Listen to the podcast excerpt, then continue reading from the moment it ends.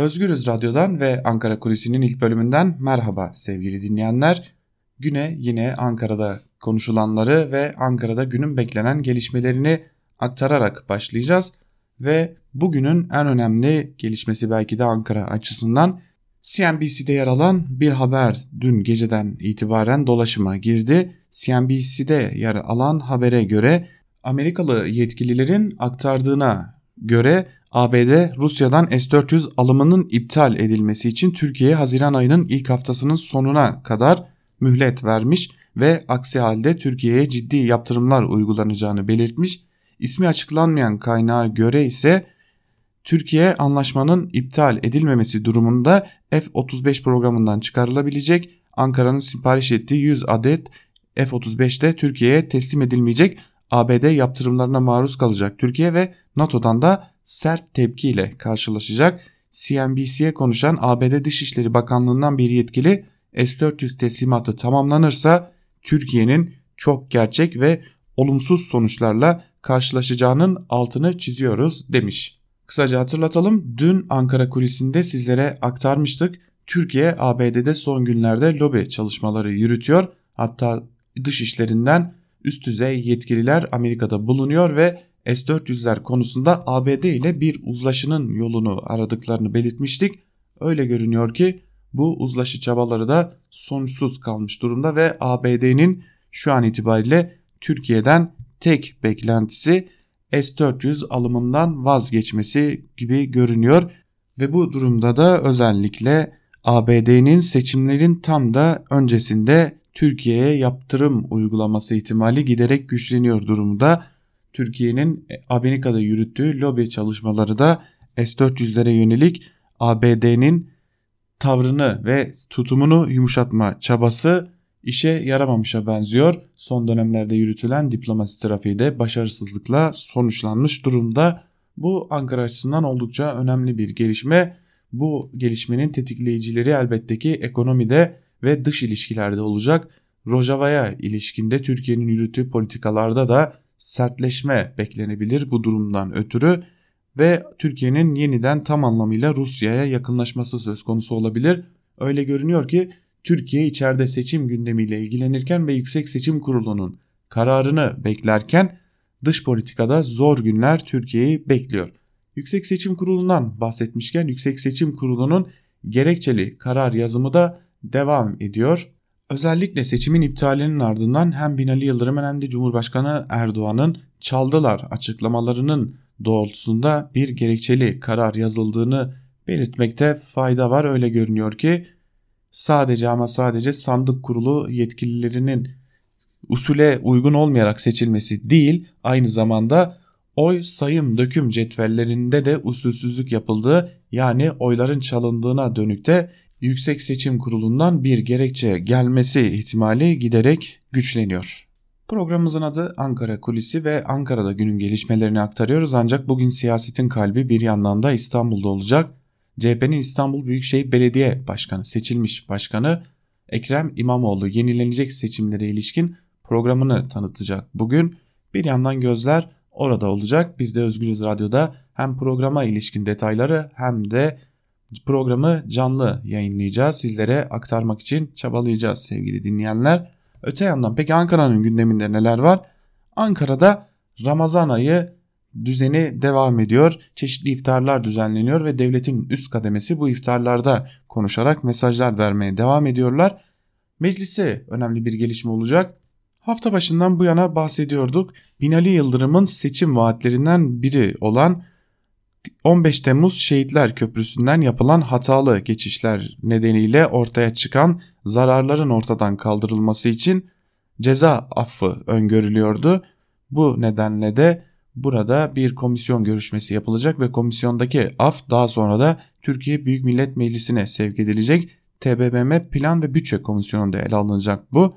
Aynı zamanda İstanbul Galata Üniversitesi adında yeni bir üniversitenin kurulması kömür madenciliğine destek hurda araçta ÖTV indiriminin 10 bin liradan 15 bin liraya çıkarılması gibi düzenlemeler de TBMM Plan Bütçe Komisyonu'nda görüşülecek. Bugün Ankara'nın en hareketli noktalarından biri bugün elbette ki Plan Bütçe Komisyonu olacak ancak Dışişleri Bakanlığı'nı da hareketli saatler bekliyor bugün. Programımızın başında aktardığımız ABD'den gelen iddialara yönelik olarak.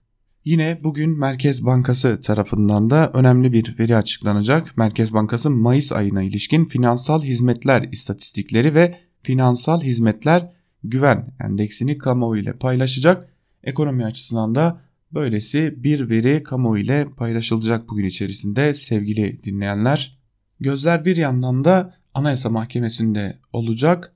Osman Kavala kararı ele alınacak Anayasa Mahkemesi'nde Osman Kavala'ya ilişkin Anayasa Mahkemesi raportörü hak ihlaline uğradığına dair bir rapor tutmuştu. Osman Kavala'nın tutukluluğuna son verecek kararda önümüzdeki saatlerde en geç önümüzdeki günlerde kamuoyu ile paylaşılacak ve Osman Kavala'nın durumu da netleşmiş olacak. Bu, bu nedenle gözler bir yandan da Gezi davası 24 Haziran'da başlayacak. Gezi davasının tutuklu sanı olarak da belirtilen Osman Kavala'nın da durumuna ilişkin kararda Kavala'nın avukatlarının Anayasa Mahkemesi'ne yaptığı başvuruya ilişkin 2 yıl sonra değerlendirme kararı çıkacak. Bakalım Osman Kavala'ya ilişkinde nasıl bir karar kamuoyu ile paylaşılacak sevgili dinleyenler. Yine Amerika bağlantılı bir açıklama nedeniyle Suriye'de de sular ısınıyor. Ankara'nın takibinde olacak. Bu Suriye'deki gelişmelerde Amerika'dan gelen açıklamalara göre Suriye rejiminin kimyasal silah kullanması halinde müttefik güçler olarak müdahale edileceği belirtildi. Bu nedenle Suriye'de yaşanacak gelişmelerde bugün Ankara'nın yakın takibinde olmaya devam edecek. Bugün Ankara'da oldukça hararetli bir gündem olacak. Gözler bir yandan Ekrem İmamoğlu'nda İstanbul'da bir yandan Türkiye Büyük Millet Meclisi'nde bir yandan da Dışişleri Bakanlığı'nda ve Cumhurbaşkanı Erdoğan'da olacak. S-400 konusunda verilecek mesajlar bugün itibariyle çok daha fazla kritik önem taşıyor. Amerika'dan gelen bu açıklamaların ardından sevgili dinleyenler Ankara'nın bugünkü gündemini böyle aktarmış olalım ve Ankara Kulisi'nin ilk bölümünü burada noktalayalım. Programımızın ikinci bölümünde de gazete manşetleri ve günün öne çıkan yorumlarıyla sizlerin karşısında olmaya devam edeceğiz.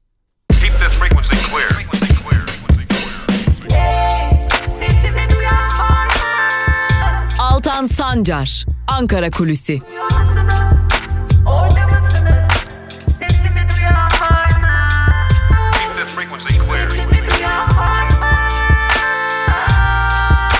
Özgürüz Radyo. Özgürüz Radyo. Ankara Kulisi'nin ikinci bölümünden tekrar merhaba sevgili dinleyenler. Programımızın ilk bölümünde size Ankara'da takip edilen günün gelişmelerini aktarmıştık. İkinci bölümde ise gazete manşetleriyle de başlayacağız. Ve ilk gazetemiz Bir Gün gazetesi olacak. Bir Gün gazetesinin manşeti bugün yeni gerekçeler AYM yolunu açar şeklinde ve manşetin ayrıntılarında şu cümlelere yer verilmiş. Gözler Yüksek Seçim Kurulu'nun İstanbul seçiminin gerekçeli kararına çevrilmişken hukukçular uyarıda bulundu. Kısa kararda yer almayan konuların ve AKP'nin asılsız iddialarının kullanılması durumunda konu Anayasa Mahkemesi'ne taşınabilir. Ankara Kulisi'nin ilk bölümünde biz de sizlere aktarmıştık. Yüksek Seçim Kurulu'nun gerekçeli kararında AKP'nin çaldılar söylemlerine yakın bir yazının ortaya çıkmasına kesin gözüyle bakılıyor artık ve bu konuya ilişkin hukukçular da uyarıda bulunmuş. Bir gün gazetesi bunu manşetine taşımış ve ayrıntılarında da şunlara yer vermiş. İstanbul seçimini iptal eden Yüksek Seçim Kurulu aradan 15 gün geçmesine rağmen gerekçeli kararı dün de açıklamadı.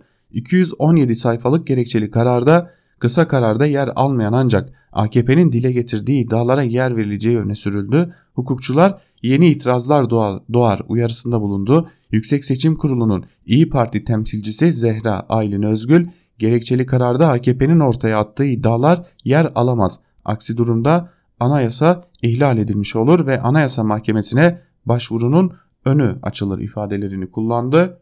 CHP'nin Yüksek Seçim Kurulu temsilcisi Hadimi Yakuboğlu da İstanbul itirazı sonucu verilen ve tüm üyelerin dosya üzerinde imzalarını taşıyan ilk karardan farklı bir gerekçe öne sürülemez. Yüksek Seçim Kurulu üyeleri buna dikkat ederek kaleme almış olmalıydı dedi şeklinde de aktarmış ayrıntıları.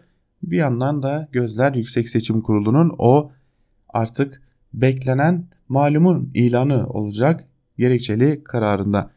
Bir Gün Gazetesi'nden bir haber daha sizlerle paylaşalım. Tüketici güveninde rekor düşüş başlıklı bir haber bu ve haberin ayrıntılarında şu cümlelere yer veriliyor. Türkiye İstatistik Kurumu'nun dün açıkladığı tüketici güven endeksi verileri sert düştü. Veriler 15 yıllık tarihin en düşük sonucuna ulaştı. Sert düşüşte İstanbul seçimlerinin hukuksuzca iptali etkili oldu denmiş ve yaşanan yaklaşık %13'lük sert düşüşün ve bu düşüş sonucunda ortaya çıkan 55.3'lük oranında İstanbul seçimlerinin iptali ile yakından alakalı olduğu dile getirilmiş. Bir diğer gazetemize geçelim. Evrensel Gazetesi'ne. Evrensel Gazetesi'nin manşeti ise tüm servetimi harcayıp sizi mahvedeceğim olmuş. Bu cümleler kale kayış direnişindeki işçilere saldıran patronun ağzından dökülmüş ve şu cümlelere yer verilmiş manşetin ayrıntılarında. Ne kadar para o kadar adalet sisteminin en acı örneği Kale Konveyör fabrikasında yaşandı. Patron ve oğlu görüşme sırasında iş güvenliği ve sendika hakkı için direnen işçileri, ailelerini ve çocuklarını darp etti. 7 aylık bebeğin de şiddet gördüğü saldırı sırasında patron hakaret ve küfürler yağdırarak tüm servetimi harcayıp sizi de mahvedeceğim dedi. İşçi eşinin yardım istediği polisler patrona dokunmadı, işçileri ve ailelerini yaka paça uzaklaştırdı. Patron ve oğlu bu sırada da işçileri darp etti. Petrol İş Şube Başkanı Ercan Yavuz, mülki amirlerinden hükümetine kadar herkes işverenin yanında olursa herkesi dövmeyi de kendisine hak görür. Aynısını biz yapsaydık kim bilir başımıza ne gelirdi dedi. Petrol İş üyesi işçiler dün yaptıkları eylemle olayı protesto ettiler denmiş manşetin ayrıntılarında. Gerçekten patronların pervasızlığının nereye ulaştığını ve patronların pervasızlığının da bir biçimde kimlerden kaynaklandığını çok açık bir şekilde gösteren bir haber. Evrensel Gazetesi'nin ardından bir diğer gazetemize geçelim. Yeni Yaşam gazetesine bakalım.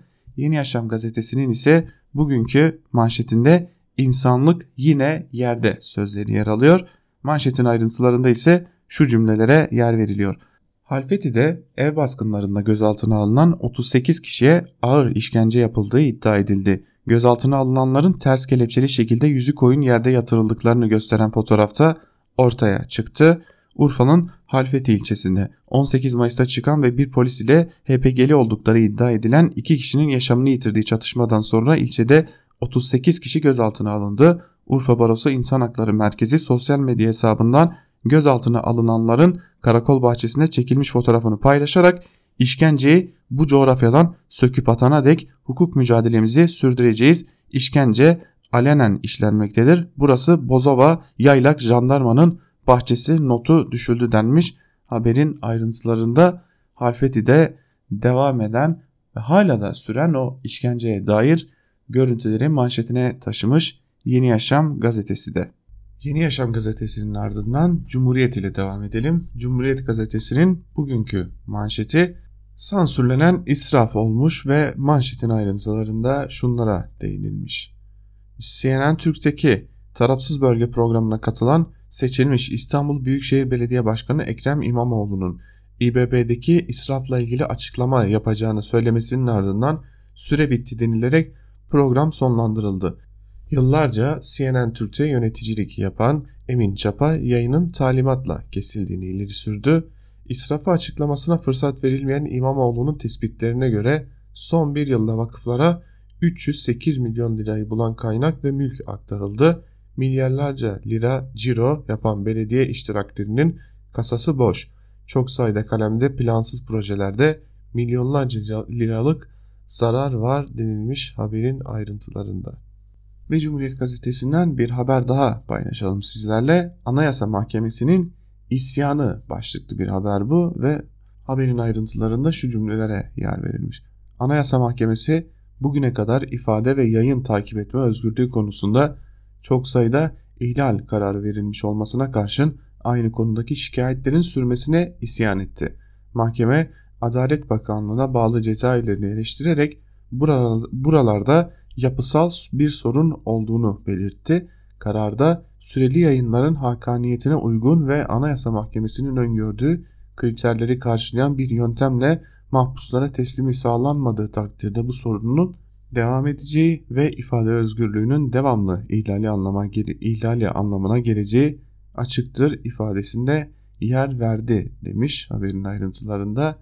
Anayasa Mahkemesi biz ihlal kararı veriyoruz ancak bizim ihlal kararlarımıza rağmen cezaevlerindeki haksız uygulamalar devam ediyor şeklinde resmen isyan etmiş ancak Anayasa Mahkemesi'ni dahi dinlemeyen, Anayasa Mahkemesi'nin dahi kararlarını uygulamayan bir noktaya gelmiş durumdayız artık. Cumhuriyet Gazetesi'nin ardından karar ile devam edelim. Karar Gazetesi'nin bugünkü manşeti dolara kontrol olmuş. Manşetin ayrıntılarında ise şunlara yer verilmiş. Merkez Bankası'nın swap ve döviz satışına geli, vergi adımı sonrası BDDK'dan kritik karar. Kur, kurul 100 bin dolar üstündeki döviz alım işlemlerinde paranın bir gün sonra hesaba yatması şartını getirdi. Ekonomide eskiye dönüşü çağrıştıran dövizi kontrol hamlesini uzmanlar değerlendirdi. Sermaye kontrolün artacağına dair kaygı duyuyor denmiş ve haberin bir bölümünde de şunlar kaydedilmiş. 9 Mayıs'ta ara verdiği haftalık repo işlemlerine de yeniden başlayan Merkez Bankası piyasayı 17 milyar TL fonladı. Ardı ardına gelen kararları değerlendiren ekonomistler uyardı. Sorunlar güven yerine kısa dönemli önlemlerle aşılmaya çalışılıyor. Bu adımlar sermaye kontrollerinin artacağına dair kaygıları güçlendiriyor. Dövize kısıt getirmek dövizinize el konabilir endişesini besler. Uluslararası piyasaya panik sinyali yayan çaresizlik göstergesi denmiş BDDK'nın aldığı kararlara ilişkin değerlendirmelerde bulunan ekonomistler. Aslında BDDK'nın aldığı bu karar ile birlikte bir yandan da kara borsa dövizin de önü açılmış oluyor. Kayıtsız dövizin de önü açılmış oluyor. Zira herhangi bir işletme sahibi ya da herhangi bir yurttaş dövizini artık bankada tutmak yerine belki de bu saatten sonra doğrudan yastık altında ya da çeşitli kasalarda tutacak ve bozdurma ya da alım işlemlerini de doğrudan elden gerçekleştirecek ve bu şekilde döviz piyasası yavaş yavaş devletin kontrolünden de çıkmaya başlayacak ve kara borsada gelişecek şeklinde de değerlendirmeler var. Bunu da aktaralım ve Sözcü ile devam edelim. Sözcü gazetesinin bugünkü manşeti israfın boyutu olmuş ve Ekrem İmamoğlu 18 günlük İstanbul Belediye Başkanlığı sırasında kurumun mail mali verilerine ulaştı. Belediyedeki israfı rakamlarla anlattı. İBB'deki Sayıştay denetimiyle ortaya çıkan zarar 753 milyon lira. Son 3 yılda belediyenin internet sitesi için 80 milyon lira harcandı. İhtiyaç dışı araç masrafı 120 milyon lira.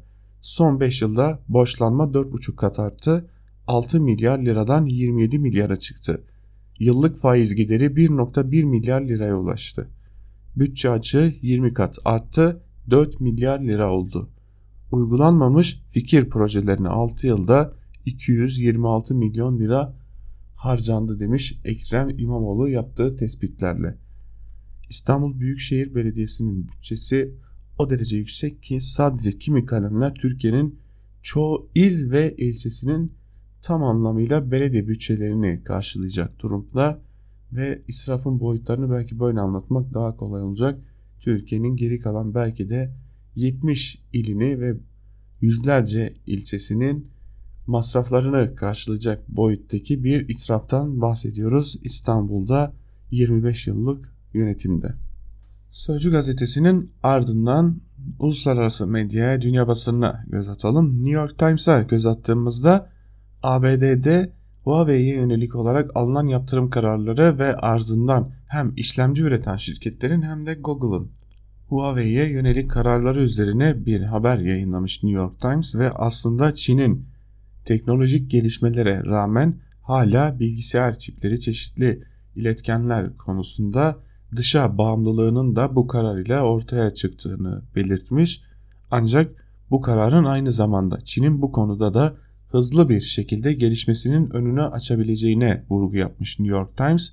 New York Times tam anlamıyla Huawei'in teknolojik noktada işlemcilere yönelik uygulanan yaptırım kararıyla birlikte bu noktayı Çin'in Aşil tendonu, Aşil topu olarak tanımlamış ve önemli bir noktadan zarar verildiğini dile getirmiş Çin'e. Ancak haberin ilerleyen satırlarında tekrar Çin'in bu noktada hızlı bir atılım yapmasına da sebep olabileceği belirtilmiş bu kararlar. Fransa'dan Le Monde gazetesinin gündeminde ise İngiltere'nin adeta bir travmaya dönen Brexit süreci var. Brexit sürecine yönelik olarak da İngiltere Başbakanı Theresa May'in yeni getirdiği öneriyi anlatmış Le Monde gazetesi bugün.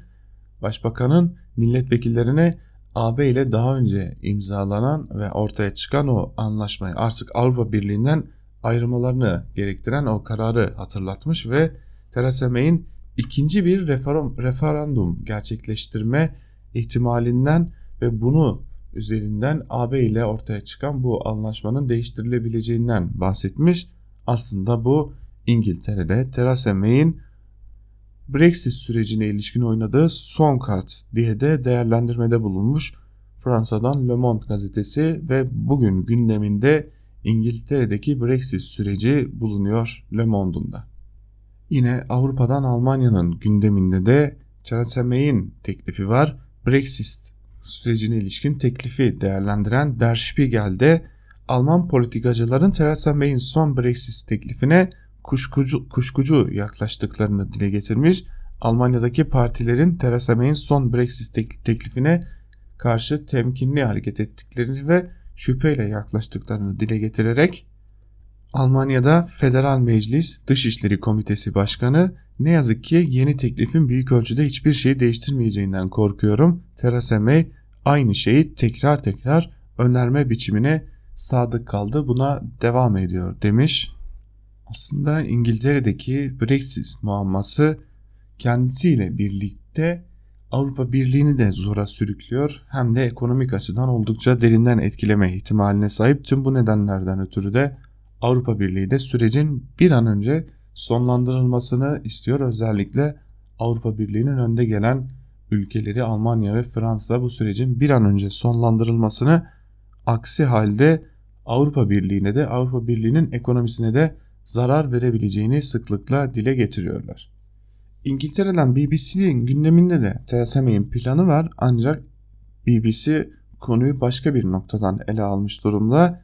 Sadece ama sadece muhalefetin yani işçi partisinin İngiliz işçi partisinin Theresa May'e muhalefet etmediğini aynı zamanda kendi partisindeki muhafazakarların da Theresa May'e muhalefette bulunduğunu ve bu nedenle sadece Brexit sürecinin değil aynı zamanda Theresa May'in koltuğunun da sallandığını belirtmiş BBC ve Theresa May aslında kendi koltuğunu korumak istiyor ve başarılı bir başbakan izlenimi vermek istiyor. Tüm çabası bu yüzden denmiş ve Theresa May'in son teklifinin de kabul görmesinin ihtimalinin çok düşük olduğuna da vurgu yapılmış BBC'de de. Dünya basınına kısaca göz attık. Tabii ki Özgür Haber bültenlerinde konunun ayrıntılarını da sizlere vereceğiz ancak dünyanın sıcak gündeminde ise ABD ve Çin arasındaki ticaret savaşı, Brexit süreci, ABD ve İran arasındaki gerilim ve tabii ki Avrupa Parlamentosu seçimleri bulunuyor. Bu konular yakından takip ediliyor sevgili dinleyenler. Biz yeniden Türkiye'ye dönelim ve yandaş medyaya kısaca bir göz atalım. Sabah gazetesiyle başlayalım. Sabah gazetesinin bugünkü manşeti 60 yıllık hasret canlı yayında bitti olmuş ve manşetin ayrıntılarına şu cümlelere yer verilmiş. 85 yaşındaki Balı Civelek 60 yıl önce 1 yaşındayken evlatlık verilen oğlu Bedir'e ATV'deki Müge Anlı'nın programında kavuştu denmiş ve Müge Anlı'nın programından bir kesit Sabah gazetesinde manşete taşınmış diyelim ve Star gazetesiyle devam edelim. Star gazetesinin manşeti ise bu ne öfke Ekrem Bey şeklinde. Manşetin ayrıntılarında ise şunlara yer verilmiş. En küçük eleştiriyi mahkemeye taşıyarak tahammülsüzlüğünü gösteren İmamoğlu'nun maskesi düştü. Atina basınının Yunan kazandı manşetlerine cevap vermeyen CHP adayı İBB Grup Başkan Vekili Tevfik Göksu'ya hakaretler yağdırdı demiş. Haberin ayrıntılarında en küçük eleştiriyi mahkemeye taşıyarak tahammülsüzlük gösteren İmamoğlu denmiş. Bu ülkede açılan ve son yıllarda artan tek bir dava var. O da biliyorsunuz özellikle gazeteciler, sosyal medya kullanıcıları üzerinden devam eden bir furya var. O furyada Cumhurbaşkanı'na hakaret davaları bu konuda herhalde son söz söyleme yetkisi yandaşlarda olsa gerek diyelim. Ve bunun üzerinden Star gazetesinin Ekrem İmamoğlu'nu hedef alması da ayrıca ironik olmuş. Milliyet ile devam edelim. Milliyet gazetesinin bugünkü manşeti kazanan çevre oldu şeklinde ve akıllı geri dönüşüm konteynerlarına 37 bin ton pet şişe ve 276 bin alüminyum kutu atan İstanbullular akbillerine 92 bin TL yükledi denmiş haberin ayrıntılarında. İstanbul'da İstanbul Büyükşehir Belediyesi'nin daha önce uygulamaya soktuğu akıllı geri dönüşüm konteynerları ile birlikte akbil karşılığında atılan hem alüminyum kutular hem de plastik kutular, pet şişeler toplamda 37 bin ton pet şişe ve 276 bin alüminyum kutuya ulaşmış ve karşılığında 92 bin TL akbil yüklenmiş. Aslında oldukça da güzel bir geri dönüşüm hamlesi gibi duruyor. Hürriyet gazetesinin bugünkü manşetinde ise 100 yılın şüphesi var. Manşetin ayrıntılarında şu cümlelere yer verilmiş. Trump yönetiminin İsrail-Filistin sorununa çözüm olarak hazırladığı 100 yıl anlaşmasına Filistin şüpheyle yaklaşıyor. Filistin Kurtuluş Örgütü Genel Sekreteri Erakat 68 milyar dolarlık bütçe peşindeki ABD'nin Kudüs'ün tüm kontrolünü İsrail'e vermeye çalıştığını öne sürdü. 25-26 Haziran'da Bahreyn'de anlaşmanın ekonomik ayağının ele alınacağı bir toplantı yapılacak. Toplantıya Filistin davet edilmedi. İddiaya göre ABD bu toplantıda büyük bölümü Arap ülkelerinden 68 milyar dolar toplamayı hedefliyor. Bu parayı da Filistin ile destekçisi ülkeleri ikna etmekte kullanacak.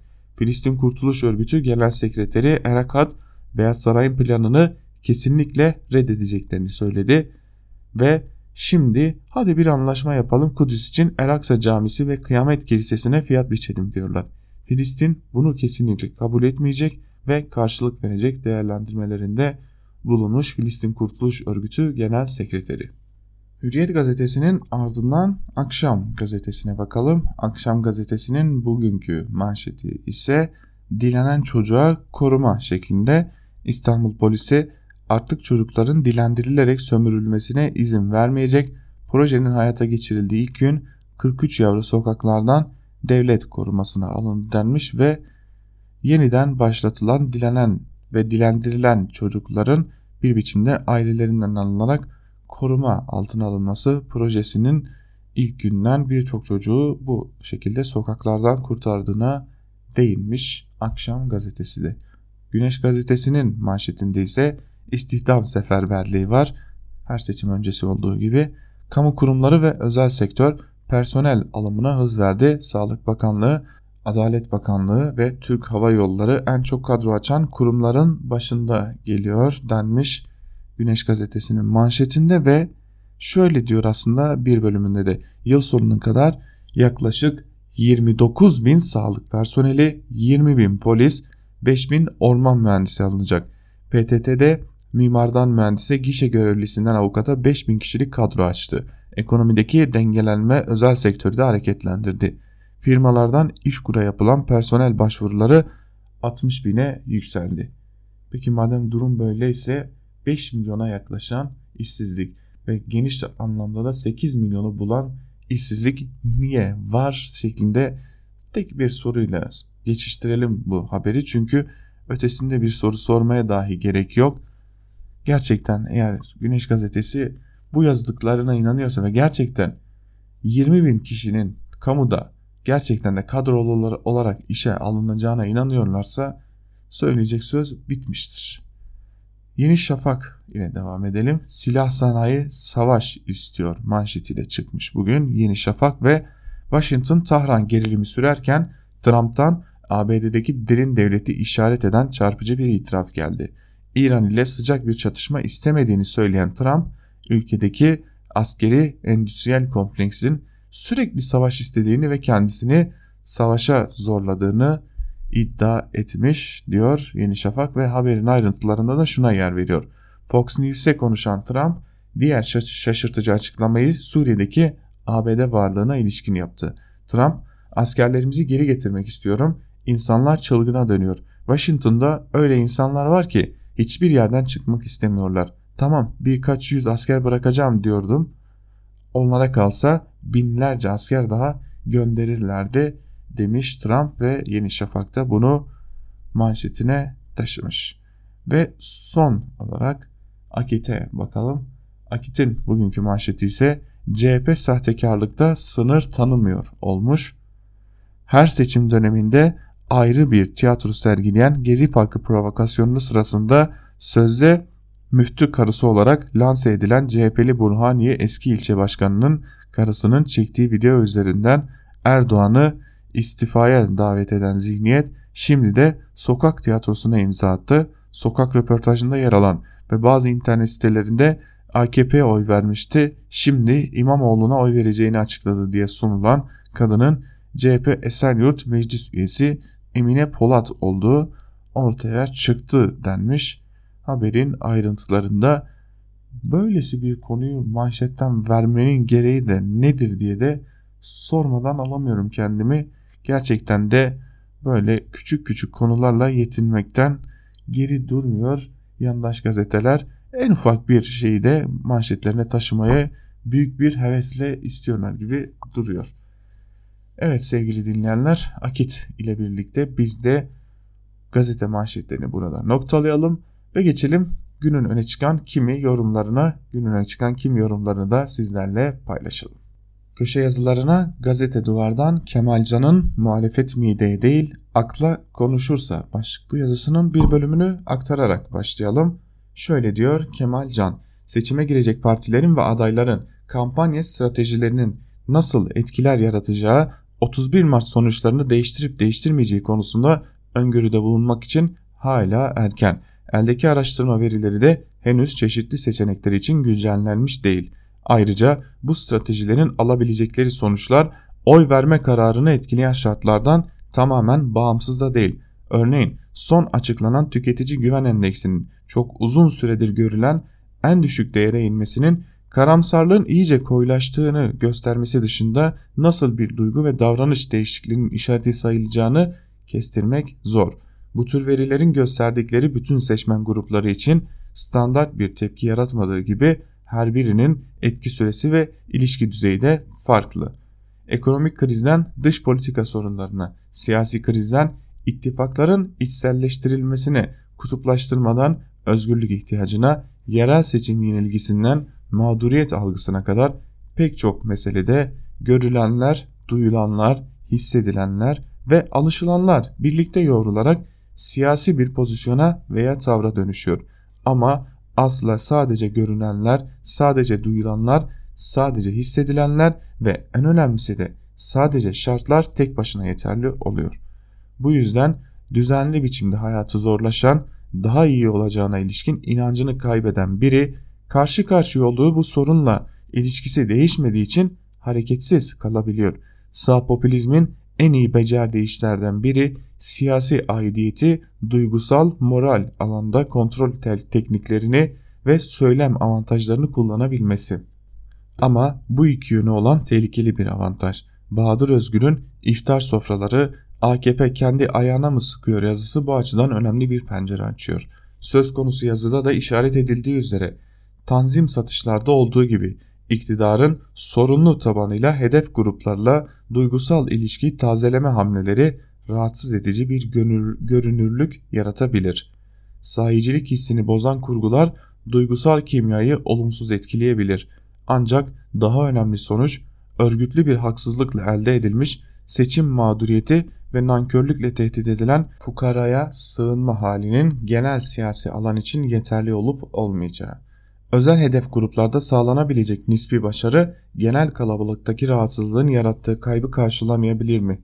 Elbette sadece şartların kötüleşmesinin yeterli olmayacağını öngören ve iktidar seçmenindeki duygusal kırılmaya konuşabilen, adaletsizliğe dikkat çeken bir muhalefet dili bunu hızlandıracaktır.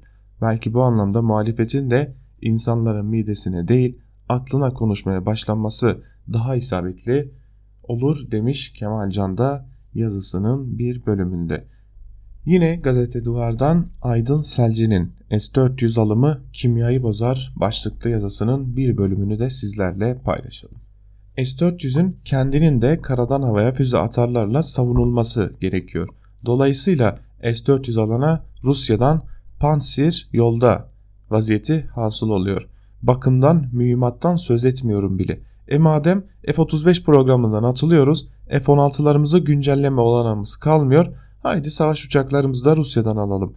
Ne güzel değil mi? Ama durun. Sahi biz NATO üyesiydik. Savaş uçağıydı, karadan havaya füzesiydi, hava savunma sistemiydi, nükleer alanda işbirliğiydi, liman imtiyazıydı derken Türkiye'nin Suriye'den ne farkı kalıyor? Kalıyor mu? Peki bu durumda ABD ve NATO müttefikleri ne der? Biz neden girmiştik NATO'ya? Kimin abisi?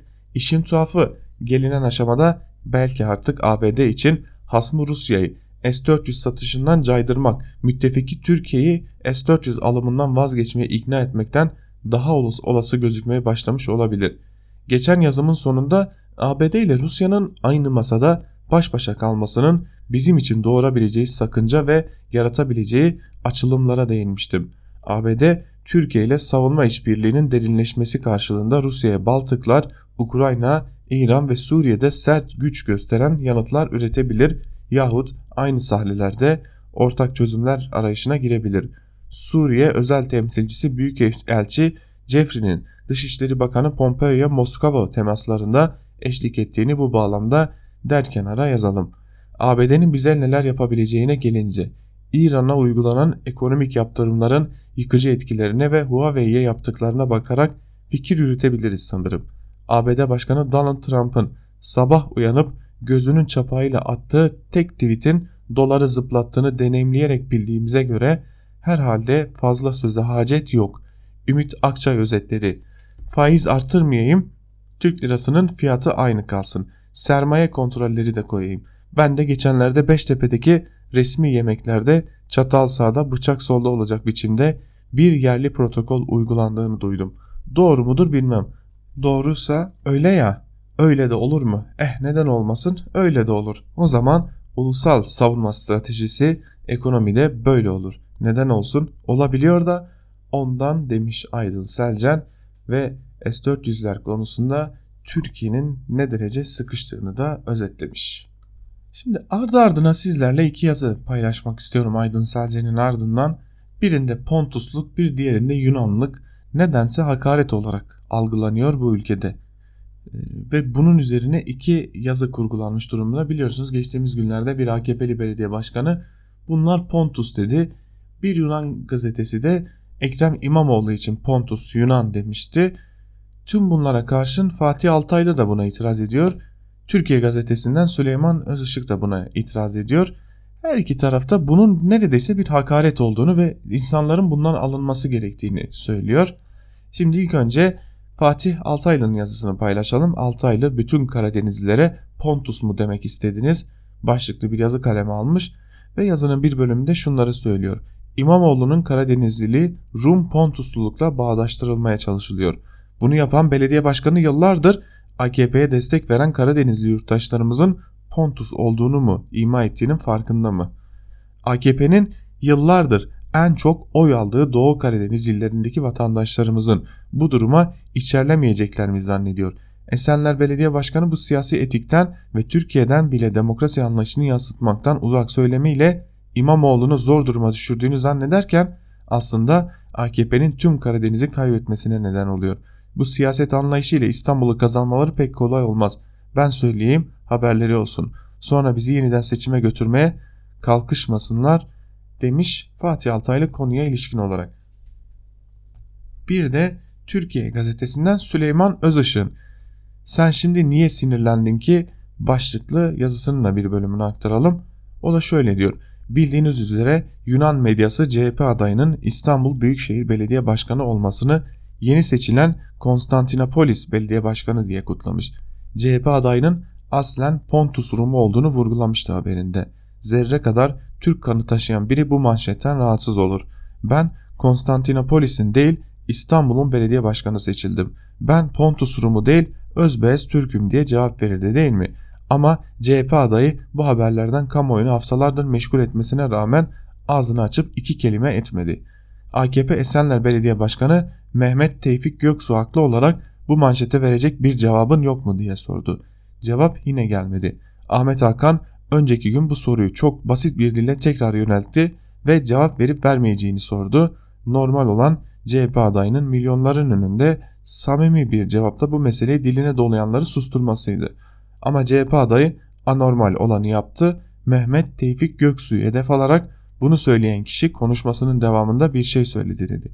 Ahmet Hakan videoyu 80 kere izledim söylememiş diye düzeltti. Bu kez ima etti dedi. Ahmet Hakan hayır efendim ima da etmemiş diye tekrar düzeltti. Efendim kaş göz işareti yaptı demeye başladı bu kez. Ahmet Hakan onu da yapmadı bunu yapmayın Allah aşkına diye direttince o kucaklaşalım barışalım öpüşüp koklaşalım diyen adam aniden bir hiddetlenip şiddetlenmeye başlandı. O soruya ünlem koy ve geç hareketsizliğiyle başladığı konuşmasını ben onu adam yerine koyup cevap vermedim vermem hakaretleriyle kapattı demiş Süleyman Özışık'ta. Şimdi ayrı düşüncelerde de olabilir ama iki gazeteci de Pontusluğun, Rumluğun, Yunanlığın bir hakaretmiş gibi algılanması gerektiğine dair bir yazı kalemi alıyorlar. Bu ülkede hala çeşitli etnik ve halk kimliklerinin hakaret olarak kullanılmasının da neden önünün açık olduğunu gösteren iki yazı aslında. Hazır Ahmet Hakan'ın programındaki Ekrem İmamoğlu'na değinmişken öyle devam edelim. Sözcü gazetesinden tam israf ve yolsuzluğu anlatacaktı ki başlıklı Çiğdem Toker'in yazısının da bir bölümünü sizlerle paylaşalım. Programın erken bitirilmesine dair tartışmaya girmeyeceğim. Ama program erken bitirilmeseydi İmamoğlu halkın vergilerine dair yani hepimizi ilgilendiren neleri paylaşacaktı onları aktarayım. İmamoğlu'nun basın sözcüsü Murat Ongun'a ulaştım. Anlatılmayan o rakamları hesapları paylaşıp paylaşmayacağını sordum. İBB'nin özellikle son 5 yılında vergi ödeyen herkesi ilgilendiren kötü mali yönetim verilerinden bazıları şöyle. Borçlanma 2014-2019 dönemi 6 milyar TL'den 27 milyar TL'ye çıktı. Yıllık bütçe açığı 20 kat artışla 216 milyon TL'den 4 milyar TL'ye çıktı. Faiz yükü 5 yılda 8 kat artarak 1.1 milyar TL oldu. Buna karşılık İBB'nin 13.600 personelinin gideri 13 1.3 milyar TL. Personel harcaması ile faiz arasındaki makas kapanırken son 5 yılda hizmete açılan metro uzunluğu sadece 27,5 kilometre. İBB'ye bağlı özel bütçeli şirketlerden olan Beltur 2018'de 264 milyon TL ciroya karşılık sadece 134 bin TL kar etmiş. Kar oranı 10 binde 5. İspark 2018'de 351 milyon TL ciroya karşılık sadece 1 milyon TL kar etmiş. Binde 3. İspark'ın son 5 yıllık cirosu ise 1.3 milyar TL olmasına karşın 17-18 milyon TL kar edebilmiş. 205 milyon dolar yatırım bedeli olan Kurtköy'deki Formula 1 pisti 2012 yılından bu yana otopark olarak kullanılıyor. 200 milyon dolara mal olan olimpiyat stadının 120 milyon dolar dolar yatırımla yıkılıp yeniden yapılması planlanıyor. Sayıştay raporlarına göre İBB'de 753 milyon TL zarar tespit edilmiş. Bu köşede seçim öncesinde birden fazla yılı kapsayacak biçimde gündeme getirmiş olduğumuz konuyla ilgili tespitler de var. Hazırlanan çalışmada belirli vakıflara aktarılan para ve mülklerin tutarı bir yılda 308 milyon TL olarak yer alıyor. İmamoğlu'nun çalışmasına göre kamu kaynaklarından yapılan bu büyük israf durdurulup gerçek anlamda tasarruf sağlandığında hayata başka paketler geçirilebilir demiş Çiğdem Toker'de ve İstanbul'un parasının nereye gittiğini özetlemiş.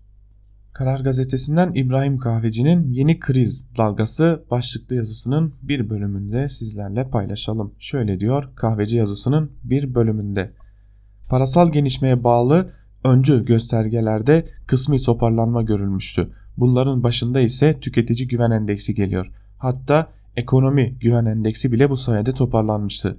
Geçen yıl Ağustos ayında yaşanan döviz krizinde %-6.2'ye gerileyen endeks bir ay sonra Eylül'de de %12.1 düşüş göstermişti. Oysa bu yılın Mayıs ayında yaşanan düşüş %13 ile adeta bir rekor oldu. Düşüşe neden olan alt kırılmalarda da ilginç sonuçlar var. Mevcut dönemin dayanıklı tüketim malı almak için uygunluğu, 21.2 düşüş. Gelecek 12 aylık dönemde tasarruf etme ihtimali 20.3 düşüş. Mevcut dönemin tasarruf etme ihtimali 15.6 düşüş. Gelecek 12 aylık dönemde genel ekonomik durum beklentisi 14.9 düşüş. Bütün bunların yanında bir diğer önemli nokta da tüketici güven endeksi 55.3 seviyesi ile yayınlanmaya başladığı 2012 yılından bu yana en düşük seviyeye geldi. Hem de sadece bir aylık hızlı düşüş ile. Bu ne demek derseniz anlatayım. Seçim bitti, para da bitti. Para bitince ekonomi şişirecek güç kalmadı. Zaten ekonomimiz kendi halinde çalışmaz noktaya getirilmişti. Şimdi yeni bir sayfa başlıyor. Sanırım karşıdan gelen ışığı güneş zannedenlerin sonunu getirecek dönem.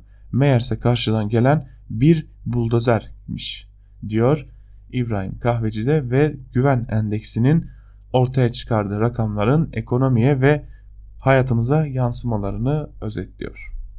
Yeni Çağ gazetesinden Ahmet Takan'ın Müteahhite Kötü Haber başlıklı yazısının bir bölümüyle devam edelim. Şöyle diyor Takan yazısının bir bölümünde. Yer İstanbul'da çok lüks bir otel. Bir masanın etrafında AKP'den çok üst düzey bir yönetici, iki müteahhit, saraya çok yakın bir araştırma şirketi sahibi buluşurlar. Hararetli bir şekilde İstanbul seçimi konuşulur. Gündemin sıcaklığından ara sıra seslerin yükseldiği anlar olur. İşte o anlardan birinde anket şirketinin sahibinin tansiyonu iyice çıkar ve sesini oldukça yükselterek ben size doğruları söylemek zorundayım. Ekrem İmamoğlu 5 puan farkla yarışı önde götürüyor. Ne yapacaksanız ona göre yapın der. Masadakilerin suratı oldukça asılır. Masadaki AKP yöneticisiyle anketçiyi anladık da iki müteahhitin ne işi var demeyin. Daha önceki yazılarımda AKP'nin yeni İstanbul seçim stratejisinde bu iş kolunda faaliyet gösterenlerin arttırılan zorunluluklarını çıtlatmıştım. Yuvarlak masa toplantısı ile ilgili haber Ankara'da duyurulur duyurulmaz eyvah sesleri yükseldi. Kime ne kadar zorunluluk düşeceği ile ilgili yeni hesaplar yeni tahminler yapılmaya başlandı. İlgili bakanlar ve bakan yardımcılarının yolu tutuldu. Hileli iflas senaryoları konuşulmaya başlandı. Kaz gelecek yerden tavuk esirgenir mi? Tamam doğru da bir de görünen gerçek var. Onca uğraşa rağmen İstanbul'u tekrar İmamoğlu kazanırsa ne olacak? Görev zararları nereden tanzim edilecek? Paranın gücü AKP'nin hesabında olduğu gibi küskün İstanbul seçmenlerini sandığa götürmeye yetecek mi? Sandığa götürseler bile bunlar oy olarak Binali Yıldırım'ın lehinde olacak mı? Binali Yıldırım gerçekten bu seçimi kazanmak istiyor mu? AKP kaybederse siyasi geleceği ne olur? Kazanana kadar seçim de, de devam ederse iş adamlarının hali nice olur diye de yazıyı sonlandırıyor Ahmet Takan. Ve son olarak Evrensel Gazetesi'nden Fatih Polat'ın o fotoğraf bu yırtığı kapatır mı başlıklı yazısının bir bölümünü de sizlerle paylaşalım. Erdoğan'ın azmedemediği ve iptali için devletin imkanlarını harekete geçirdiği 7 Haziran 2015 genel seçiminin ardından kendisini epey zorlayan sonuçlarla karşılaştığı 31 Mart yerel seçimlerinden sonra güç bende hala siyaseti ben kontrol ediyorum mesajını verme ihtiyacı Samsun'daki o fotoğrafı oluşturan amacın da çekirdeğini oluşturuyor. Fotoğrafın çekildiği gün ve mekanla birlikte okuduğumuzda kendisini Atatürk'ün de yerine koyarak haber bültenlerin ortak cümlesi ister istemez şöyle olduğu fotoğrafla birlikte. Cumhurbaşkanı Recep Tayyip Erdoğan 19 Mayıs 1919'da Mustafa Kemal Atatürk'ün milli mücadele başlattığı Samsun'da. O üç noktadan sonra da Erdoğan'ın konu fonu olarak diğer liderler geliyor. Perinçek sosyal medya hesabından istediği kadar bir züğürt tesellisi olarak aynı gemideyiz cümlesiyle sunsun. Gerçek bu. Peki fotoğraf ile temsil ettiğini iddia ya da ima ettiği gerçeklik arasındaki ilişki nedir? Erdoğan 100 yıl sonra bugün o yıllarda ifade edilen bağımsızlık imgesini kendine içermeye çalışıyor. Ancak bütünlüklü bir tarih okuması yapıldığında aslında devamcısı olduğu yönün o yıllarla başlayan tek ulusa dayalı inşa sürecinin 1930'lu yıllarda kadro hareketinin teori düzeyine yükseltildiği özellikleriyle sınıfsız, imtiyazsız, kaynaşmış bir kitle anlayışına dayalı yönü olduğunu vurgulamak gerekiyor. Yani bir ulus inşası adına diğer ulusların mülksüzleştirilmesi ve farklılıklarının ilgasına dayalı yönü. Peki Erdoğan'ın bağımsızlık göndermeli devşirme girişiminin güncel karşılığı nedir? Bu fotoğraftan 4 gün önce TÜSİAD Yüksek İstişare Konseyi Başkanı Tuncay Özilhan'ın Erdoğan'ın hışmını çeken konuşmasındaki Türk vatandaşı Türk lirasından kaçıyor cümlesi aslında bu soruya özet bir yanıttır. Bu fotoğrafın belirli bir siyasi özneyi HDP'yi özellikle içermiyor oluşu ise bir anlamda bu fotoğrafın biraz da ona karşı kurulduğu gerçeğinin de ifadesidir. Ancak o karede olmamanın HDP bakımından siyasi bir kayıp anlamına gelmediğini de vurgulamalıyım. Peki bu fotoğrafla bir yeni kapı ruhundan sonra bir Samsun ruhu ile Erdoğan'ın yelkeni doldurulmuş mu oldu? Erdoğan'ın daim kılmak için devletin tüm imkanlarını kullandığı, yetmeyince de tarihe başvurduğu tek adam hegemonyasında epey bir zamandır oluşan ve giderek derinleşen yırtık bu fotoğrafla kapanır mı? John Berger'la atıfla bu fotoğrafın hakiki içeriğini ve zamanla etkileşimini düşünerek verilecek bir yanıt hiç de öyle olmadığını gösteriyor demiş Fatih Polat da yazısının bir bölümünde. Biz de Fatih Polat'ın bu yazısıyla birlikte Ankara Kulisi'nin ikinci bölümünün de sonuna gelmiş olduk. Ancak Ankara Kulisi'ni bitirmeden birkaç kısa hatırlatmada bulunalım sizlere. Bugün saat 19'da HDP'nin önceki dönem tutuklu eş genel başkanı Selahattin Demirtaş'ın cezaevinde kaleme aldığı ilk öykü kitabı Seher, Can Dündar tarafından Özgürüz Radyo'da seslendirilmeye devam edecek. Saat 18'de haber bülteninin hemen ardından ise Zübeyde Sarı'nın hazırlayıp sunduğu Mercek programı sizlerle olacak. Ve yine bugün saat 17'de Özgür Haber ve Özgür Yorum'un hemen ardından Onur Öncü'nün hazırlayıp sunduğu Çağlayan Meydanı da Özgürüz Radyo'da sizlerle olacak. Ve son ve küçük bir hatırlatma yapalım. Özgürüz Radyo'nun uygulamaları hem Google Play Store'da hem de App Store'da hizmete sunulmuş durumda. Özgürüz Radyo'yu çok daha hızlı ve çok daha kolay dinleyebilmek için uygulamaları indirmeniz yeterli olacaktır diyelim ve bu hatırlatmayla birlikte Ankara Kulisi'ni burada noktalayalım.